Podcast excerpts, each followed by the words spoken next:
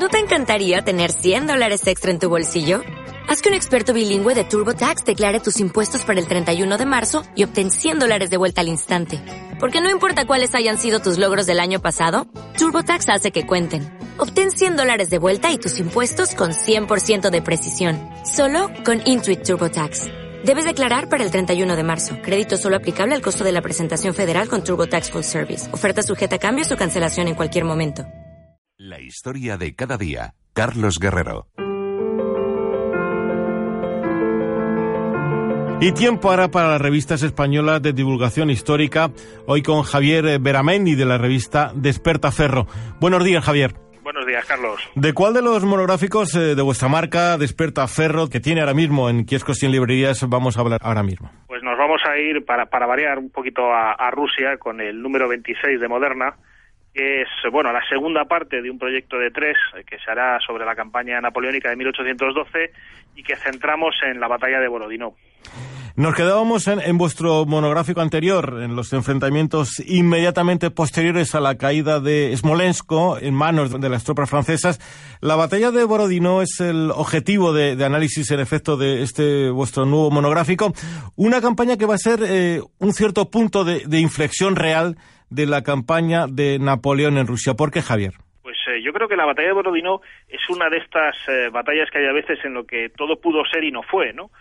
Eh, realmente Napoleón, desde el momento en que inicia la invasión de Rusia, eh, su gran objetivo es provocar que los rusos den esa batalla perfecta en la que él pueda destrozarlos. Lo que pasa es que pues, los rusos se van escabullendo, los rusos no acaban de, de presentar batallas, siempre se retiran y Napoleón pues eh, se encuentra después de Smolensk como decíamos pues un poco con la disyuntiva de, qué hacer. Y finalmente bueno pues la reflexión que parece que él se hace es que ante Moscú que es eh, su segunda capital la primera era en ese momento San Petersburgo donde estaba el zar eh, tendrán que luchar porque es su capital histórica y decide pues avanzar, seguir avanzando hacia, hacia Moscú. A Borodino se llega tras una decisión también eh, importante desde el lado ruso, el cambio en el mando de las fuerzas rusas tras eh, las derrotas iniciales.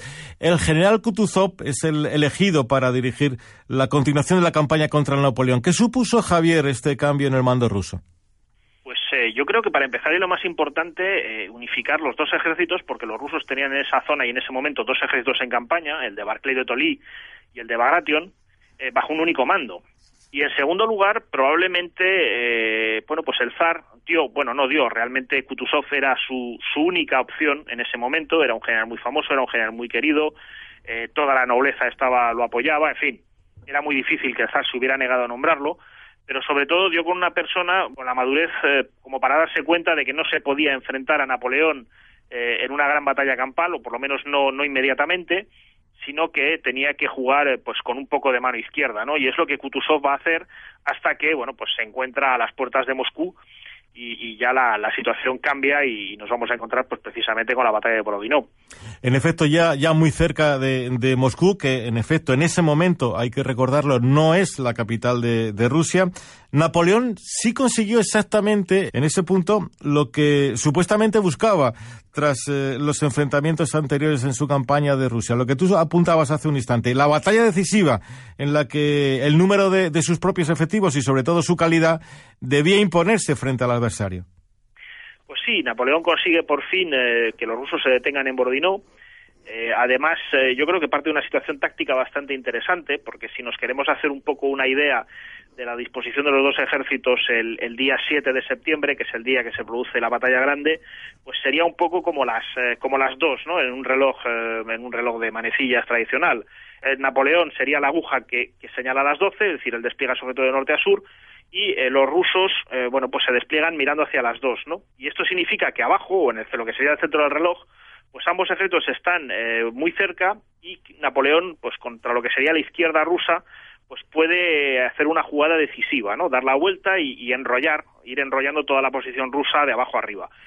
Al final lo que salió fue un ataque frontal contra el centro de la posición rusa y además, eh, bueno, pues Kutuzov pudo, pudo ir reforzando eh, con las tropas que en su ala derecha y pudo irlas mandando al centro y esto supuso pues una serie de combates durísimos en los que si bien Napoleón quebrantó muchísimo a los rusos, pues no llegó a, realmente a derrotarlos y los rusos pues al caer la noche se podrán retirar eh, de nuevo hacia, hacia Moscú.